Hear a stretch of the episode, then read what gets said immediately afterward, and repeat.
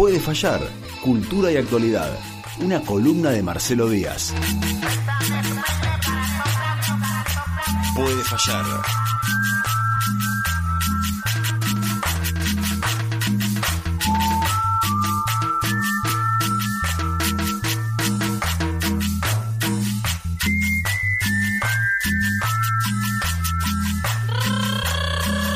Ya lo, ya lo dijimos, vamos a privatizar como si privatizaron otros canales de televisión.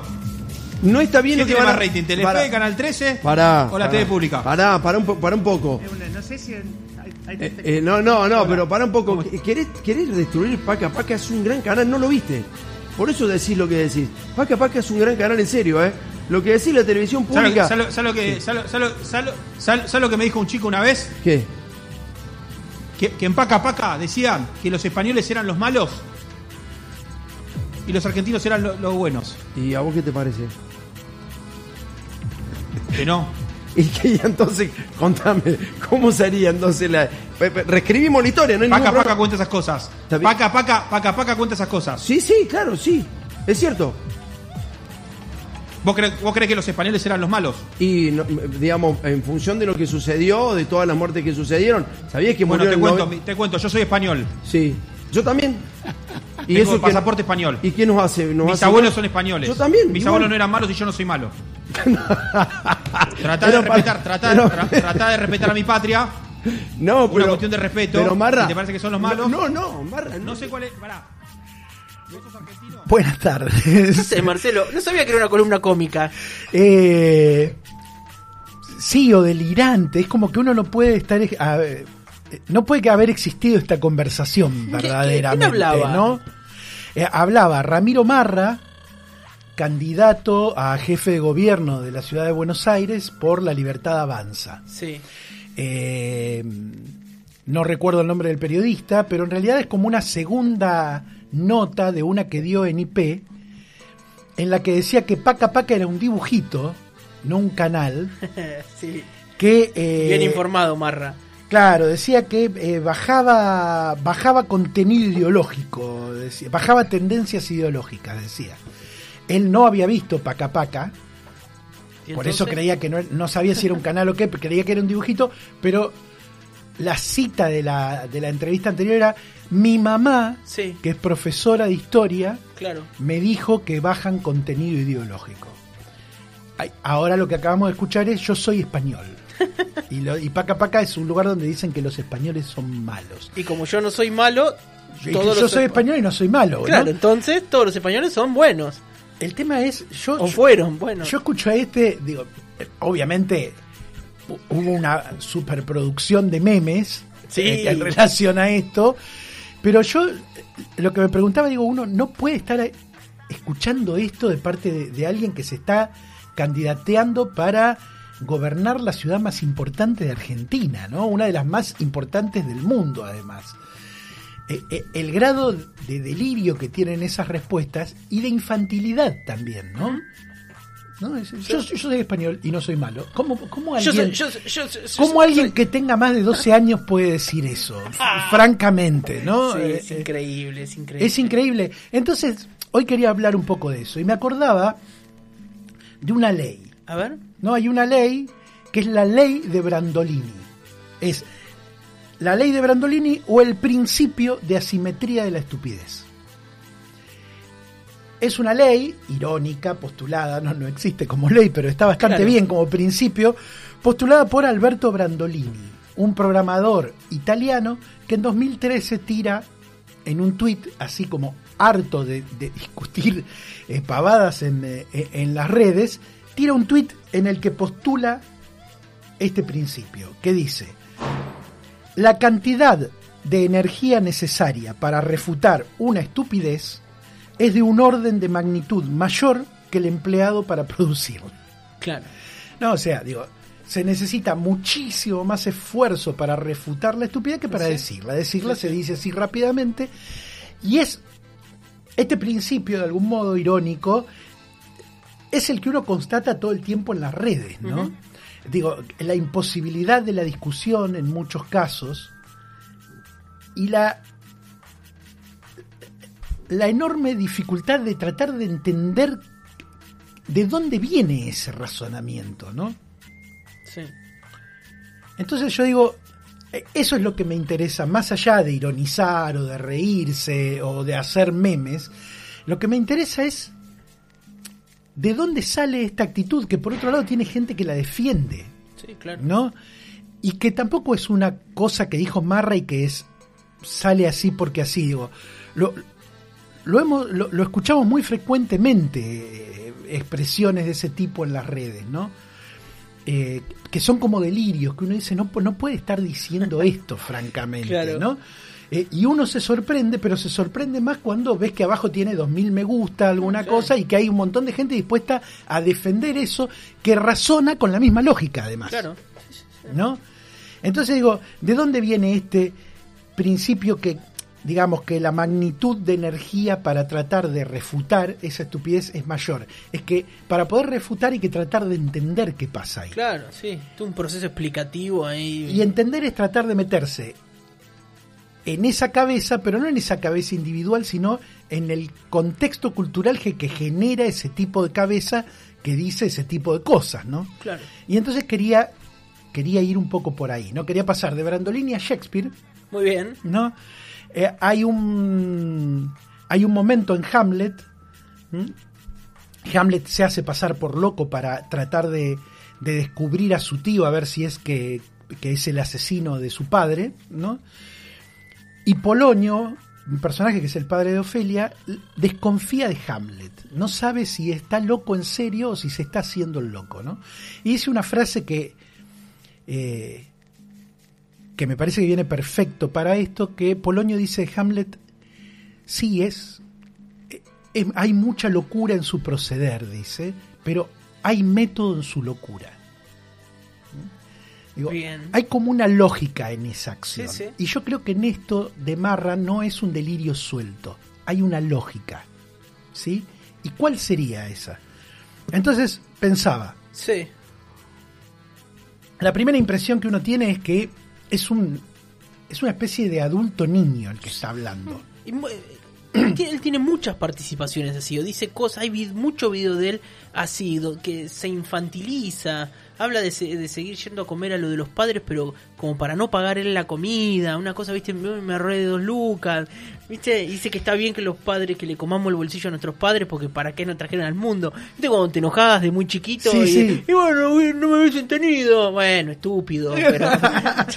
No digo, hay algo hay algo ahí que es como que eso de decir yo soy español y no soy malo, verdaderamente, verdaderamente, ¿no? Eso no te lo no te lo dice ni un adolescente siquiera, es como un argumento de niño ese, ¿no? Sí, pero claro. Eh, y comparaba este el soy español Sí. y no es este ofenderse porque los españoles son malos con el querido rey de Macri. ¿Se acuerdan? Es como un remix, pero en clave infantil, Claro. De- del querido rey de Macri, ¿no? En, en esa como voluntad colonial de algún modo, ¿no? Pero lo que es interesante de pensar es qué diferencia hay entre el querido rey y el respetá mi patria, como dice en un momento, alguien que va a ser Respeta a mi patria No, es no, muy eh. fuerte. eh, alguien que está siendo candidato para un cargo político en Argentina, sí, ¿no? Digo, sí. y es, él considera que su patria es España. España, claro. ¿Dónde está el, el cambio grande, no? En un punto, digo, lo primero que uno podría decir es que con la frase de Macri se hicieron muchos memes, ¿no? Sí, En cambio, con Marra ya está hecho el meme. claro. Sí, No sí. es como que nos sacó la posibilidad de hacer memes. Se robó todo. Porque ya él es un meme, digamos, ¿no? Eh, ¿por qué? ¿Y por qué uno con Macri hacía memes? No funcionaba solo como meme. Porque en Macri hay todavía algo de lo político y de lo colectivo. No dejaba de ser un jefe de Estado hablándole a otro jefe de Estado. ¿No? Era el presidente de la Argentina pidiéndole perdón al rey. Sí. Hay algo de lo público ahí dado vuelta, dando vuelta, que por más que uno se ría y haga memes, no deja de ser política exterior del país, ¿no? Una política exterior con la que, que uno no comparte, colonial y todo lo que quiera, pero es política exterior. Acá hay lo que hay es como un repliegue total todo el tiempo hacia la experiencia individual. ¿Qué opino de Paca Paca? No me Está diciendo que si es jefe de gobierno van a cerrar Paca Paca, o sea, van a tomar una decisión política. ¿En base a qué toman una decisión política estas personas que te hablan de economía todo el tiempo? No te dicen, la TV pública da pérdidas. Estuve analizando y da pérdidas, que podría ser, ¿no? Te dice, mi mamá, que es profesora de historia, me dijo, es eh, eh, el fundamento más nabo que, que, que- podés escuchar, digo, es un, un fundamento de pura experiencia personal. Que incluso una persona que, que está en su capacidad de pensar un poco y que se está exponiendo de esa forma, jamás diría, porque me dijo mi mamá. No, es Porque que sigue en la línea infantil, digamos. Parece los nenitos chiquitos. bárbaro. Mi Claro. mamá me dijo que. Claro. Mi mamá me dijo, ¿no? Mi mamá me dijo. Después hay, hay otro momento, ¿no? Dice, mi mamá me dijo que bajan tendencias ideológicas, ¿no? Como Sí. si Disney no tuviera tendencias No. ideológicas, ¿no? Después el hecho de que Paca Paca es un dibujito. Sí. Y después él dice en un momento que él vendería, vendería todos esos lugares de la TV pública para construir edificios y hacer negocios. Ahí aparece el adulto, Sí, ¿no? claro. que hace negocios. Pero dice algo que me llamó re la atención, que es, dice, está re bien ubicado ATC. ATC, claro. ¿No? Digo, por la edad que tiene Marra, eh, no decís ATC. De- a- ATC, ATC ya es alguien de que más grande, ¿no? Un viejo anclado que no se ayornó nada, incluso. Yo creo que salimos a preguntar por acá, eh, nadie diría ATC. No, o, o lo- ATC. O a mí se me escaparía ATC los más los de, de- más 50, digamos, diría, Sí. más 45, Y diríamos. charlando en un asado con amigos, en ATC lo vi. Claro. bueno, pero Pero digo, ¿qué, ¿qué es lo que digo? Es como un niño hablado por la voz de un adulto. Es decir, es como que no- su palabra esa no es propia. No, Es, no, la mi dijo la madre. Me dijo otra vez, ¿no? Sí, sí. Otra vez él dijo. Y, y él también, yo soy español, ¿no? Ese, eh, los españoles son malos, ¿no? Esa idea de que hay malos y buenos, pero como si yo soy bueno, no se puede decir que los españoles son malos, ¿no? Sí, yo usar el concepto malo me parece Claro súper que- Eso, su cabeza es un dibujito animado de algún modo, ¿no? Sí, sí. Pero no es su cabeza, ese es el tema. Fíjate que cuando dice que, que con los terrenos de ATC se podrían hacer negocios, ahí habla como, como un adulto, ¿no? Sí. Y, y lo que me resultaba interesante es que pasa de ese tono aniñado al hacer negocios, ¿no? Falta como la parte política que sí tenía Macri. Falta como ese jefe de Estado que le está hablando al otro jefe de Estado y que desde dos estados hacen negocios para beneficiar a unos pocos. Pero, digamos, no deja de ser una política de Estado. Sí. Hay en Macri la cabeza, y en Cambiemos, digamos, la cabeza de una política de Estado. Una política de Estado que beneficia a un sector, ¿sí? Y que podríamos decir que es colonial. Sí, y se hace cargo de eso. Pero no deja de ser una mirada política tradicional. Acá lo que hay es un pasaje de ser niño de pronto a ser adulto, pero que es un adulto también con la mentalidad de niño. Es, hago negocios, ¿no? Es, y se fascina con eso, ¿no? Sí. Para esto también tendríamos que revisar las ideas romantizadas que tenemos de la infancia, ¿no? Esa que la cómo infancia me gusta esto, que se meta ahí. No, me eh, encanta. Esta idea de que la infancia es el lugar Sí. de la inocencia Sí. y qué sé yo, y la infancia es un lugar hay inocencia, hay candidez y hay violencia. Lo dijo, muy bien lo dijo. Eh, no hay nada más cruel que un niño. Hay violencia y hay egoísmo. Competencia. No, digo, vos ponés a dos, celos. a dos pibes, los dejás solos con un juguete y en, en cinco minutos de- eh, corriste la mirada y uno le está dando con el juguete en la cabeza al otro para sacárselo, digamos, ¿no?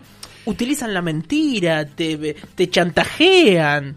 ¿Cómo vamos a pensar que eso, que un niño inocente Claro. y lleno de amor y nada más? ¿Por qué tiene todo eso el niño? Porque el niño todavía no se educó, Claro. no incorporó, digamos, del todo esto que decimos la cultura, este universo del sentido en el que vos vas viendo qué responsabilidades tenés, ¿sí? qué derechos te corresponden y cómo comportarte con los otros. Claro. El niño está aprendiendo a comportarse Seguro. con los otros. Por eso necesita educación, por Claro. eso valoramos la educación. Es el lugar donde vos, digo, a los tres años vos entendés que le quieras sacar el juguete a alguien y se, y se peleen y griten. a los 10 años que vos le quieras sacar la bicicleta a otro, ya sos un chorro, porque se supone, claro, Que ya incorporaste. que eso. ya eso lo tendrías que tener resuelto, ¿no? Sí. Eh, ¿Por qué? Y entonces digo, hay una dimensión del ser niño que es el de todavía no estar del todo socializado, no tener una, to- haber tomado una dimensión de lo colectivo, Sí. ¿no? Y que tiene que ver con la propia palabra infancia, ¿no? Infancia, esto es algo que también lo escuché mucho para el Día del Niño, ¿no? Como esas, esas cosas que se pescan al vuelo y todo el mundo repite como una denuncia, ¿no? A ver. Ojo con decir infancias, porque infancia quiere decir el que no habla, como si dijeras lo que querés es que los niños no se expresen y no hablen. En realidad, el infante es aquel que no habla, ¿sí? Pero es aquel que no tiene palabra pública, no es el que no habla, ¿sí? En latín hay tres verbos distintos para eh, referirse a la acción de hablar, A ver, ¿cómo es eso? ¿sí? Tenés, por un lado... No sabía que infancia quería decir eso. Me, Claro, lo, es- estoy, me lo estoy desayunando. es me in- encanta. Infans es el eh, infari, el que no puede hablar. Fari es el verbo de hablar. Es el que no puede hablar. Pero, ¿en qué sentido no puede hablar? No es porque le digan callate, nene, ¿no? O porque no se tenga en Callate, cuenta. No se tenga en cuenta a los niños, ¿no? Como Sí. que- eh, el hecho de decir. Muy que- rebuscado eso. Pero es como si, es como en realidad se lo toma, ¿eh? Claro, por eso digo, muy rebuscado la persona que lo ve de ese lado, que el que dice las infancias es porque no quiere que los niños y las niñas hablen y tengan... Es muy rebuscado. No, no, no, ojo que al decir infancia estamos diciendo el que no habla como una denuncia, como que no respetar Claro. los derechos de los niños, ¿no? Por ese lado viene. Y en realidad nada que ver. Es, digo, estos tres verbos que tenés en el, lat- en el latín es, uno es locui. El locui es articular un lenguaje. ¿Sí? Los niños tienen locui, tienen, eh, son capaces de realizar esa acción, ¿sí? De, es lo que nosotros llamaríamos hablar Claro. directamente, ¿no? Después tenés otro que es el diquere, ¿sí? Que es como eh, hacer saber, informar algo, Que eso es lo que sí tienen los infantes, digamos. indicar algo. Por supuesto, no es que no hablan. Porque vos te das cuenta cuando quiere que, no sé, que le, le haga supa y sí, hace la acción. Sí, pero no incluso, dice. incluso la infancia para los romanos llegaba hasta los siete años, ¿eh? Ah, mira. Es más que, que- que el, el hacer upa o no hablar. Ya hablás, ya, ya te expresás, ¿sí? Pero en todo caso, lo que tenés es loqui o diquere. ¿sí? El diquere es indicar, hacer saber algo, informar algo. Decir, ¿sí? Hmm. ¿Y qué es el fari entonces? De donde viene infancia y donde viene fama. Es la misma raíz Ah, de mirá. fama. Es la palabra pública. Claro. Es, Tener eso. es tener palabra pública. Claro. ¿Por qué el infante no tenía palabra pública? Porque los- para los romanos hasta los siete años vivían encerrados en su casa con sus madres, no interactuaban públicamente. A partir de los siete años hasta los 17 dejaban de ser infantes y pasaban a ser puers, que era como una especie de adolescente. Claro. Y era el momento en el que empezaban a, a estar con el padre y a, intera- a interactuar públicamente sin estar todavía del todo en- eh, educados, podríamos decir, en la cosa pública, ¿no? Sí. Eh, y a partir de los 17 ya eran adultos. Claro. Entonces yo lo que lo, lo que pensaba de algún modo es que lo que hay acá es esta cuestión de, de infante. Es alguien que habla, pero su palabra no es consciente de que tiene dimensión pública. No tiene dimensión pública. La dimensión pública es una dimensión política. Es la dimensión, es la, la dimensión de lo colectivo. Sí. ¿Por qué se consideraba que el infante no tenía palabra pública? Porque todavía no estaba suficientemente educado en las normas y, valores y, y costumbres y sentidos de la vida para interactuar públicamente. El puer lo estaba eh, lo estaba incorporando, ¿no? Eso. Por eso se, nosotros tenemos la palabra pueril para indicar algo que es como eh, que es como eh, bueno algo pueril es algo que no vale demasiado todavía Sí, que no como- te- tiene un sentido como infantil no Como Como- Nacho. Claro, es pueril eso, ¿no? Es, es dicho por alguien que todavía no tiene una palabra de peso público, Sí, ¿no? sí, sí. Eh, y, Y, y ya después de los 17 es el adulto que sí tiene, que sí eh, practica el fari, ¿no? Que habla públicamente, que da discursos y que tiene fama o es infame. No tiene fama. Que, porque la fama y la infamia, que son palabras públicas, es lo que dice el colectivo de vos, bien o mal. Claro. ¿no? Entonces, lo que, lo que yo veo acá, esta cosa niña que vemos, es precisamente esa ausencia de, de- de la conciencia de estar hablando a lo público. Ese repliegue individual que propone el neoliberalismo para no caerle a marra como alguien individual, ¿no? Y de olvidar lo colectivo, ese repliegue individual no significa una racionalidad mayor, ¿sí? O, o un estadio superior de lo colectivo. Para mí, lo que está demostrando es que significa un repliegue a la infancia de algún modo. A- a- y a esas cosas de la infancia que decimos que todavía no están socializadas, el egoísmo, Claro. el no saber tratar con los demás. Sí. El ¿no? ¿no? darse cuenta dónde estás diciendo las cosas. Viste, no tener como mucha noción de, che, acá eso... eh, a quién afectás con lo que Eso, decís. claro, ¿no? claro. Eh, Para mí ese, ese, ese repliegue hacia la experiencia puramente individual, de la cual eh, en la cual vas a amarra lo que va a decir y, lo, y, y en general gran parte de ese pensamiento ne- eh, libertario más, más duro, ¿sí? Es como retirarse de la socialización de algún modo. Pararse en eso que a mí me contó la, la prima de una vecina que pasó tal cosa.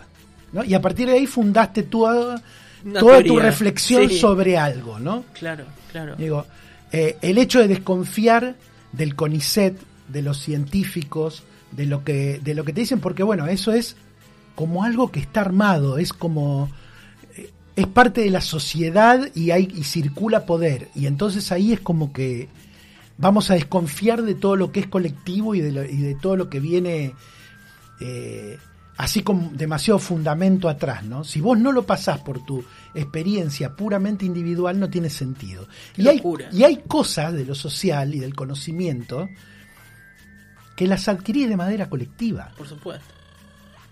No hay manera de que vos pases todo por lo individual, ¿no?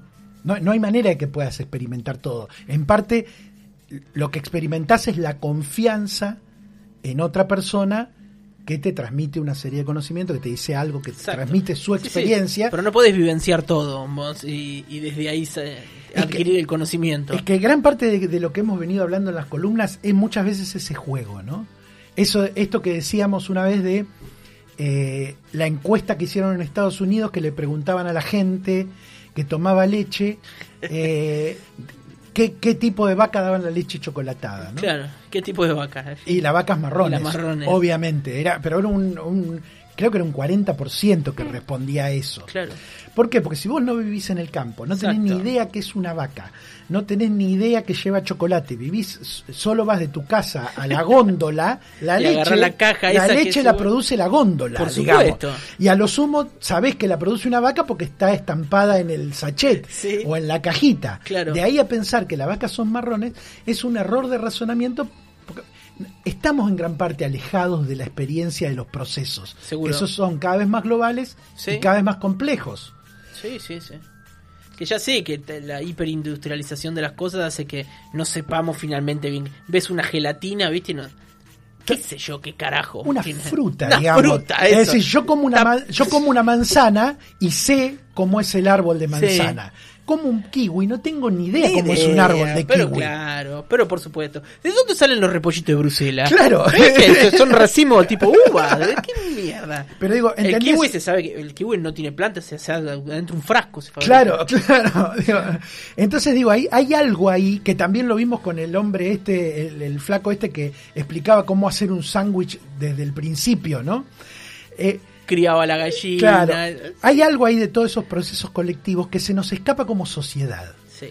Entonces, si no tenemos la voluntad, en parte, de reponer todos esos circuitos de, de producción y de conocimiento colectivo, y solo nos replegamos a lo que nosotros podemos experimentar, son muchas las chances de que le erremos en Sí. casi todo. Sí, y que nos engañen muy fácilmente también. ¿no? Y, y yo digo, lo que ese decir, eh, mi mamá me dijo Mm. o alguien me dijo que los españoles son malos y yo soy español, es un tipo de razonamiento que está años luz del querido rey de Macri. Es decir, el querido rey de Macri es Churchill al lado de Marra diciendo yo soy español, ¿no? Claro. Mirá lo que estamos, ¿qué, qué estamos extrañando, ¿no? De repente. No, digo, como constru hay, una, sí, hay una sí. construcción política en, en Macri. En cambio acá la construcción política es yo voy a tomar decisiones que afectan a todo el país a partir de lo que me dijo mi mamá, que es profesora de historia. Es una es un delirio. Es un delirio. Es un delirio. Es una primarización, es una infantilización absoluta de la esfera pública y de discusión. Sí. Preci- pero precisamente es provocada, no es porque Marra tenga algún problema como Marra, digamos. Claro. Es provocada por ese repliegue en el individualismo extremo que fomenta el libertarismo. Sí.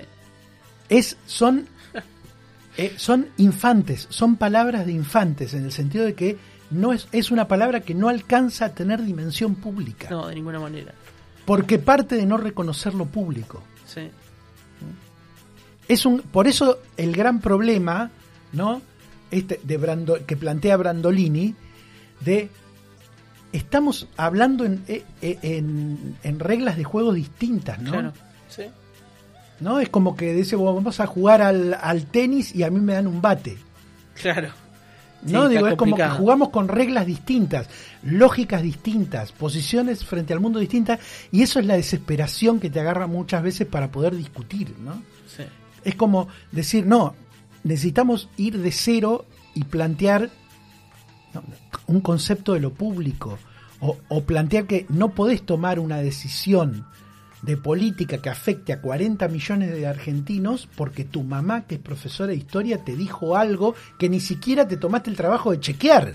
Sí, porque ni prendiste y te miraste porque hubiese descubierto que Paca Paca no es un dibujo. Aunque sea, Sí, aunque sea, ¿eh? Bueno. En realidad lo lógico es que digas, a ver, dame los números de la TV pública, cuánta gente trabaja, eh, cuánto recurso insume, qué funciones cumple, y Sí. ideológicamente puedes decir no me interesa, sí, no, y podemos discutir, y ahí estamos discutiendo en un plano político. Sí. Pero esto, esto es como prepolítico, Sí. es salirse de la discusión pública para ir a, a- a ese refugio de elaboración puramente eh, privada, Sí. individual. Es interesante cómo eso también eh, puede conquistar, eh, puede generar empatía, ¿no? Pues lo votaron a Marra incluso. Pero puede generar empatía porque en realidad es como una actitud difundida, es como la actitud, el abandono de lo público, es como la actitud a la que el mundo te empuja de algún modo, ¿no? Digo, lo público lo tenés que pensar, lo tenés que defender. La idea de que es mi calle, Sí. es mi vereda, arranco los árboles porque es mi Porque vereda, sí. ¿no? Y no estaciones en mi sombra. Claro. Esa, esa idea de que todo tiene dueño, o es mío o es tuyo. Y en realidad lo público, las calles, las veredas, las plazas, son de todos y no son de nadie. Eh, por eso esa, esa especie de cuidado. Y la política se hace en ese espacio. No en lo, no en lo individual. No, porque en lo individual es imposible de hacer porque vos no podés satisfacer los intereses de 40 millones de argentinos. Lo que tenés que buscar es puntos comunes en todo eso y a partir de ahí planteas la política. Pero cuando te retirás de ese planteo de lo común, claro, entras en el delirio, entras en que cualquiera dice cualquier cosa a partir de lo que le parece lo que sea. Y la discusión se hace imposible. Y si la discusión se, hace imposible, se hace imposible la política también. Sí. Eso, eso es lo dramático de todo esto, que un rato te reís y un rato te dan ganas de llorar. ¿no? Bueno, eh, al periodista se le hace imposible justamente la discusión. claro. Te le- Llega a la risa, ¿viste? Como Es- Marra, tal Claro, me, cosa. me- me río porque si no necesitaría un programa de cuatro horas para discutir con vos, ¿entendés? Es Sí, eso lo que... sí, lo sí, que- sí, sí. Eh, lo que nos espera entonces. Yo creo que, bueno, es, es necesario, es algo que venimos hablando todo el tiempo, es necesario reponer espacios de construcción colectiva, reponer la palabra pública. Sí. eh, Eh, nuevamente la ley de Brandolini, ¿no? La Brandolini, ¿no? Es, es más esfuerzo, obviamente, ni hablar. Uno con una motosierra sin cadena acelerando, ese es el mensaje.